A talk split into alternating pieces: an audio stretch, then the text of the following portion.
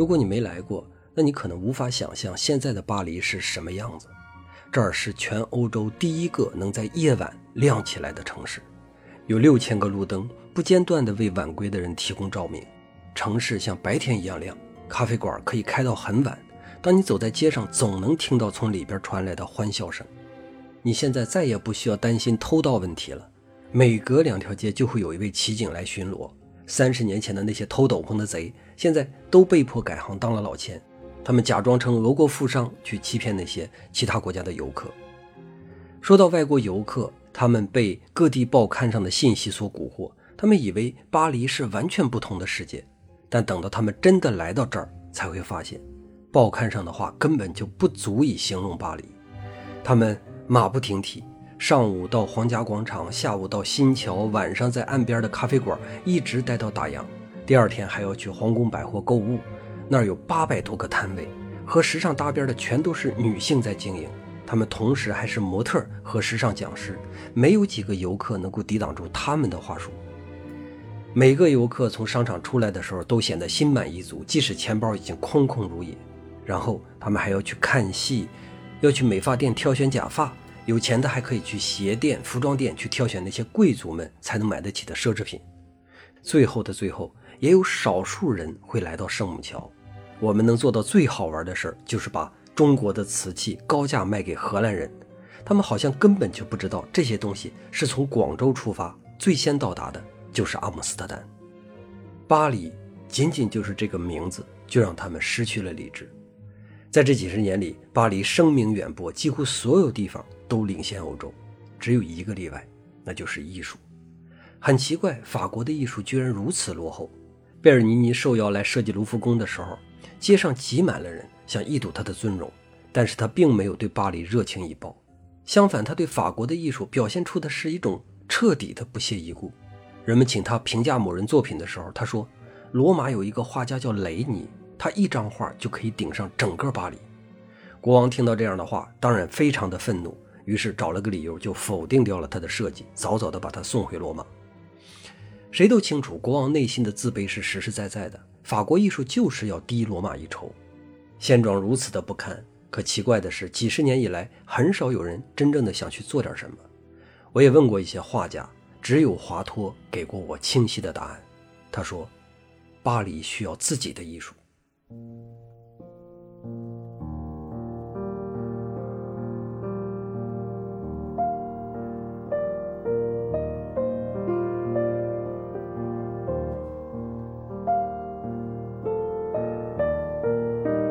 那次分别之后，有很长时间没有见到华托。我和西霍先生都以为他回到了瓦朗谢讷。虽然我们并不太相信他说的永远再不回巴黎，但是回到故乡疗伤这件事可以理解。一九一一年初夏的一个傍晚，华托突然出现在商店门口。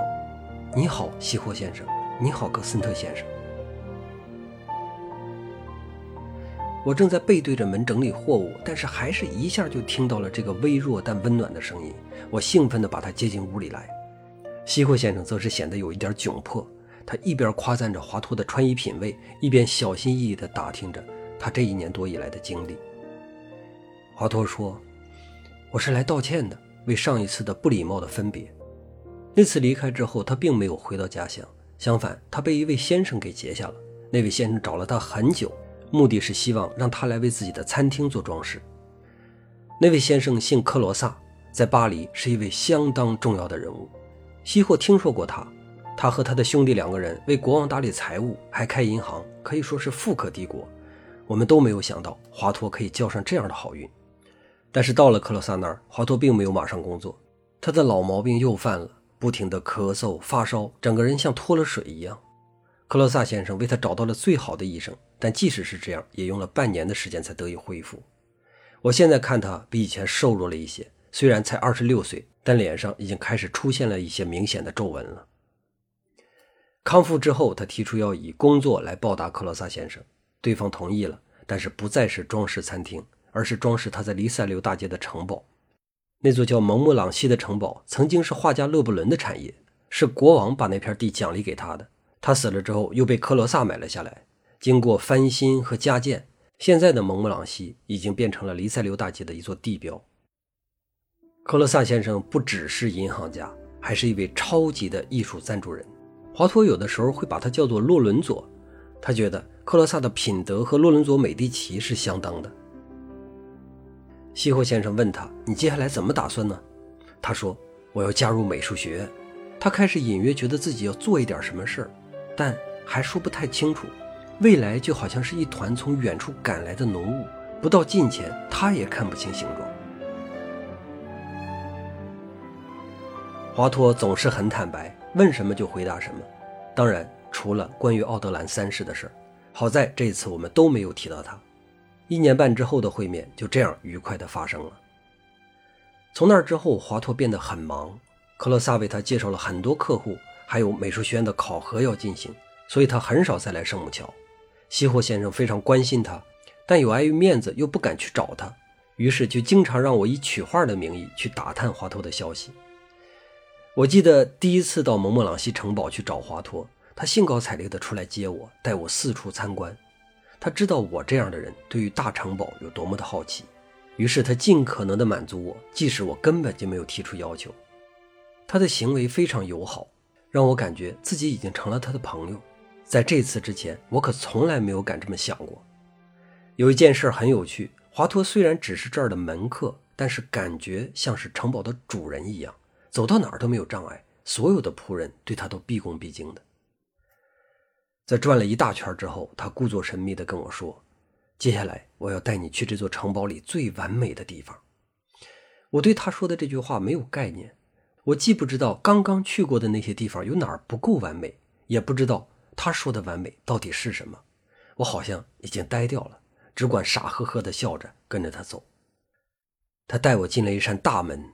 随后是一座椭圆形的大厅，非常宽阔，地上铺着巨大的印有适应花纹的地毯，地毯的尽头是一架钢琴，阳光从大窗户里透过来，正好落在摆得整整齐齐的几把椅子上，椅子的扶手和靠背上镶嵌着红色的长毛丝绒，阳光里那个颜色格外的显眼。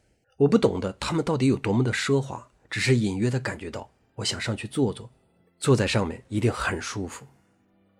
椅子后边是装饰用的罗马柱，大概有十根，柱子的中间是仿古的女神雕塑。我还在一点一点的搜寻华佗口中的完美的时候，就被他轻缓的声音给叫住了。你看这儿。我顺着他手指的方向看往墙上，可能是因为房间尽头的阳光太刺眼，没有光线的墙会显得很黑，所以我并没有注意到，原来墙上其实挂满了画。华托一个一个地指给我，鲁本斯、卡拉瓦乔、韦罗内塞、帕米贾尼诺、布隆奇诺，他一个一个地轻声呼唤着这些名字，好像每一个人都能在画的背后回应他一样。你知道这几个人有什么特殊吗？我说我不知道。他说，帕米贾尼诺、布隆奇诺、格雷科、阿洛里，他们直到今天也没有获得认可，已经过去一百年了，大多数人已经遗忘了他们。但是在这儿，他们被奉若神明。后来我才知道，这些人被讽刺为矫饰主义。他们和巴洛克走了相反的路，强调夸张的形体，描绘动荡的画面。他们有意地忽略拉斐尔所制定的细腻原则，只把工作重心放在如何鼓动观众的感知上。作为看惯了学院派的我们，的确很难理解矫饰主义的理念，而且往往越熟悉绘画的人就越反感他们。因为他们的画里边充满了解剖或者是透视的毛病，但绘画的目的是什么？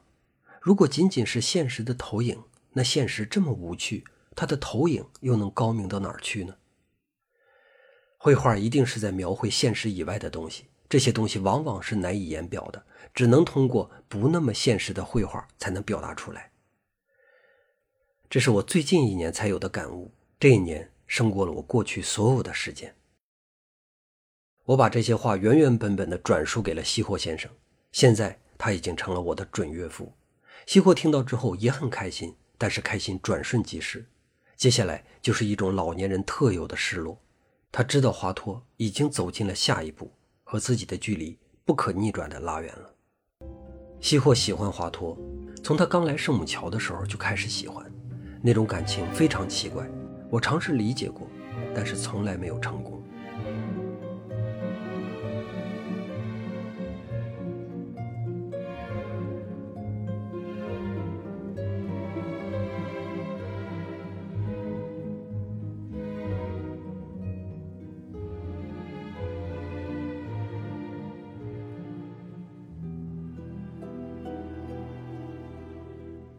一七一二年，华佗准备向学院提交一幅名字叫做《西台岛》的作品。画的灵感来自于丹古尔的戏剧《三个表亲》。丹古尔同时是演员和编剧，但是这两个角色他做的都不出色。伏尔泰曾经批评过他，说他只不过是一个写闹剧的。不过在华佗看来，丹古尔也有自己的长处，那就是对于生活的刻画相当的精确。他的原话就是精确，而不是真实。在他看来，丹古尔擅长发现那些还没有发生的事儿，比如一对青年男女在街上偶遇，彼此爱慕却不敢开口，丹古尔就会用丘比特逼他们开口，让他们陷入爱河。就在他们沉溺最深的时候，又在他们之间塞进不可抗拒的世俗惊扰，最后让他们落得劳燕分飞，甚至反目成仇。华佗说：“爱情的美丽就在于它最终都会失败，就像越毒的果子，花朵就越娇艳一样。”这句话对即将步入婚姻的我影响非常之大，我有无数次的想把它从我的脑子里删掉，但是我越这么想，它就越顽固。我想这应该是华佗所带给我唯一一件不好的事情吧。丹古尔的戏剧描绘了三个小伙子为了得到爱情，决定去奔赴希腊的西台岛。据说西台岛是维纳斯的故乡，每一个人只要到了那儿就能够找到真爱。很难想象华佗在申请学院这种重要的时刻会选择荒诞的爱情题材，因为以往的画家只会在历史画、宗教画，或者是关于国王的赞美诗里边去做选择。华佗的别出心裁，在我看来是又一次的自取灭亡。当我和西霍先生转述这件事情的时候，他皱起了眉。我知道他和我想的一样，几年前华佗发疯的那个下午，我们都还历历在目。不知道奥德兰会不会再给他出难题？西霍说。这句话说出来的时候，瞬间就勾起了我的豪情。我突然意识到，华佗之所以选择这样的题材，目的就是要去挑战他，要用伟大的事实去征服那些老古董，要把他们远远地扔到角落里去。一想到这儿，我就迫不及待地想去看一下华佗的进展。我想看看这伟大的复仇到底是如何一点一点实现的。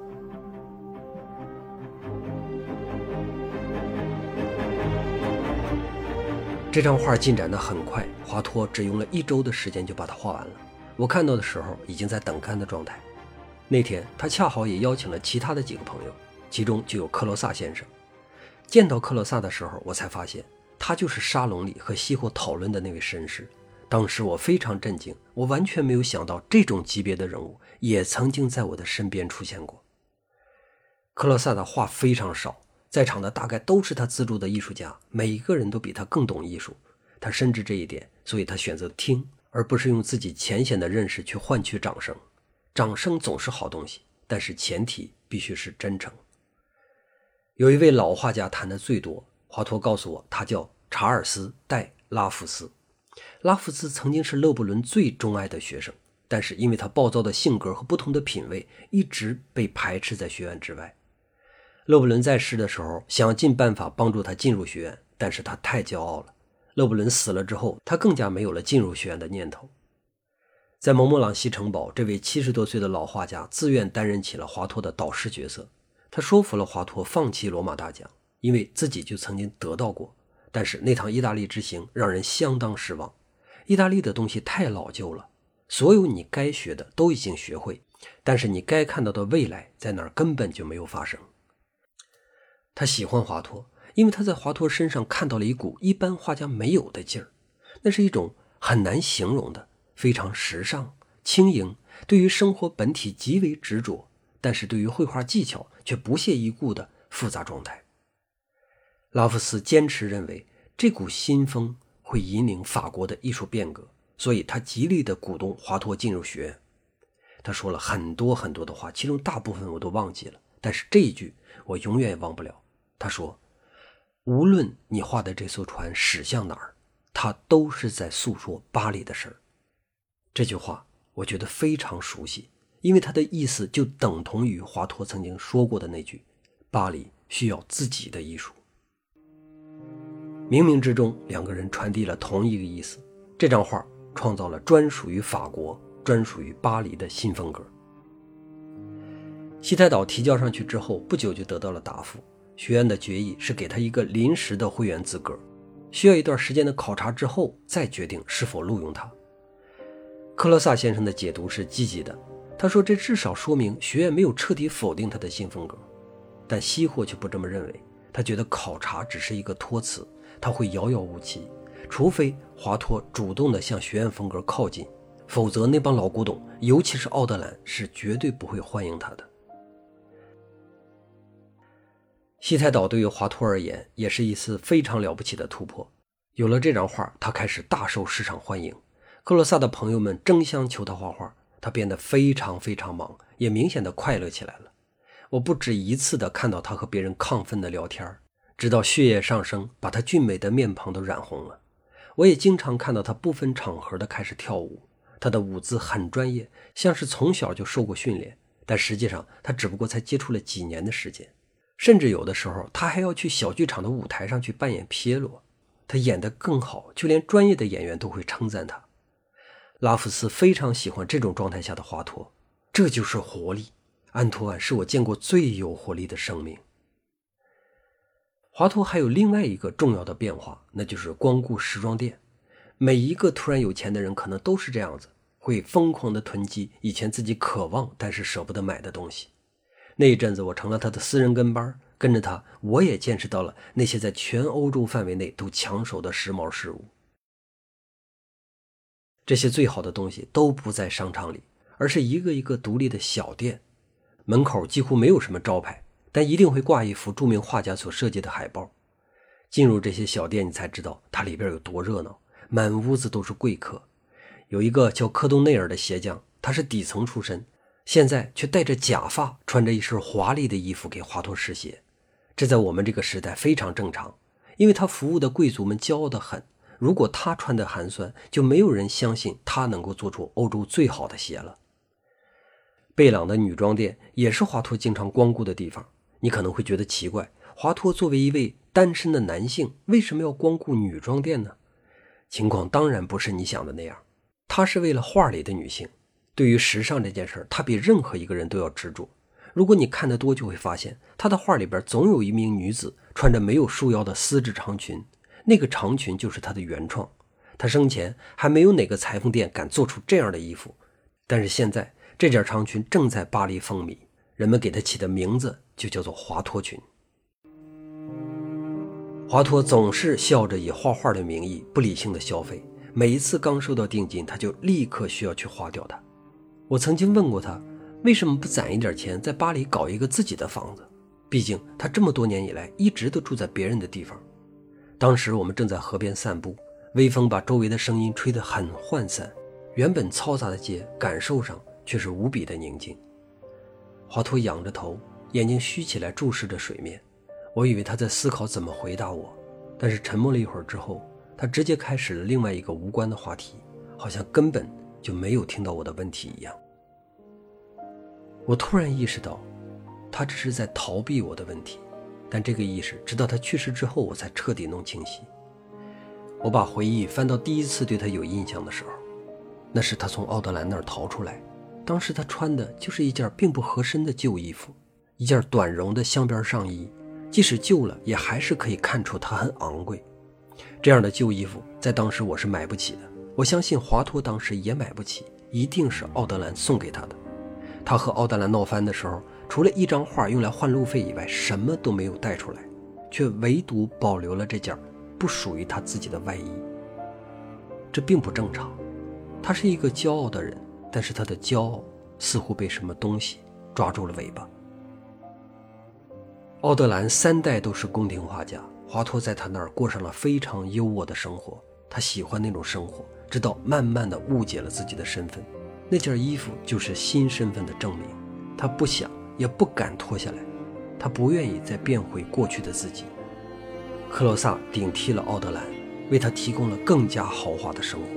现在他住在城堡里，享受着奢华的家具和美食，与上流人士一起听音乐会，参加他们虚无缥缈的聊天他的确可以盖一所自己的房子，但是在自己的房子里，他永远也过不上这样的生活。他太爱这种生活了，他竭尽所能地融进去，不停地购买新衣服，在聚会中成为人们谈论的焦点，成为时尚的代言人。他每一刻都要发光，因为他打心里头知道自己并不属于这里。星空可以一时暗淡，但是蜡烛烧尽了就是一团蜡泥。他在迎合，迎合自己的虚荣，也迎合那些需要他虚荣的人。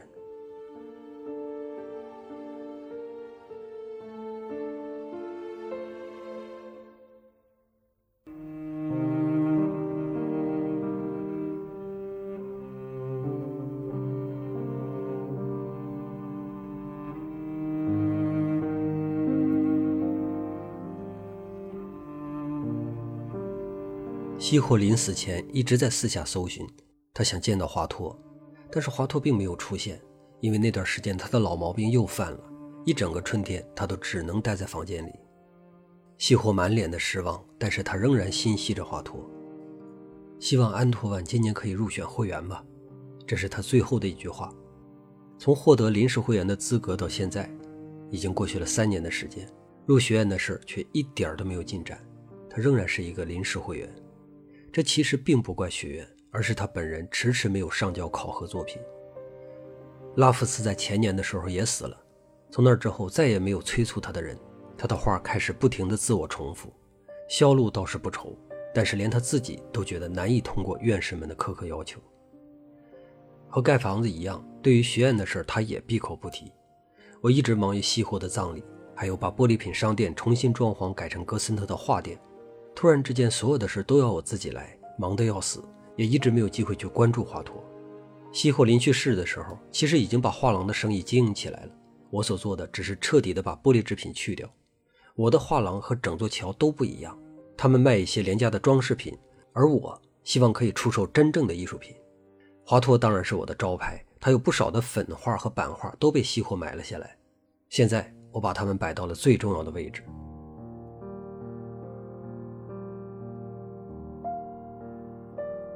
某一个平平无奇的上午，一位老绅士来到了画廊。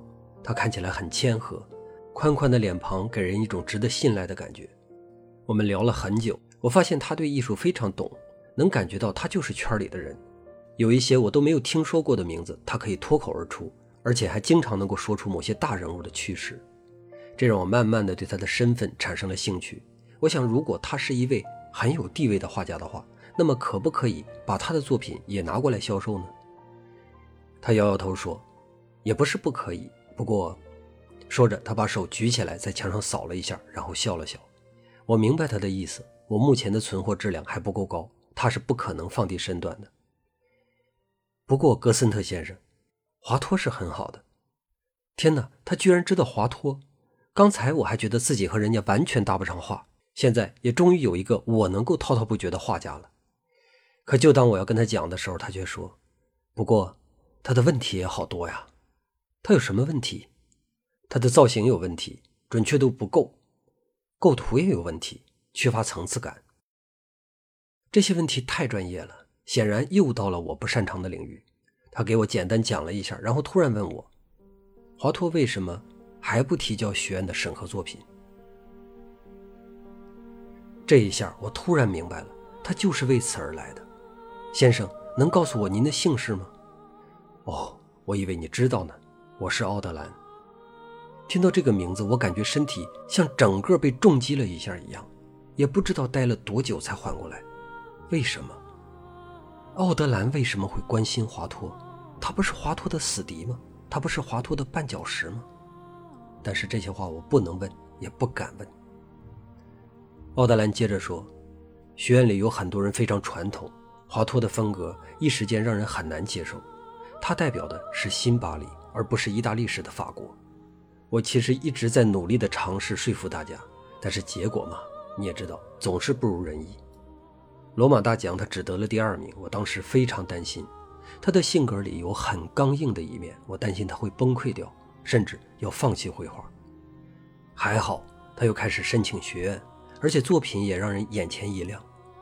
我坚持给他保留临时会员的资格，希望他尽快能够完成一幅真正具有决定性的作品。但是已经过去很久了，他一直没有消息。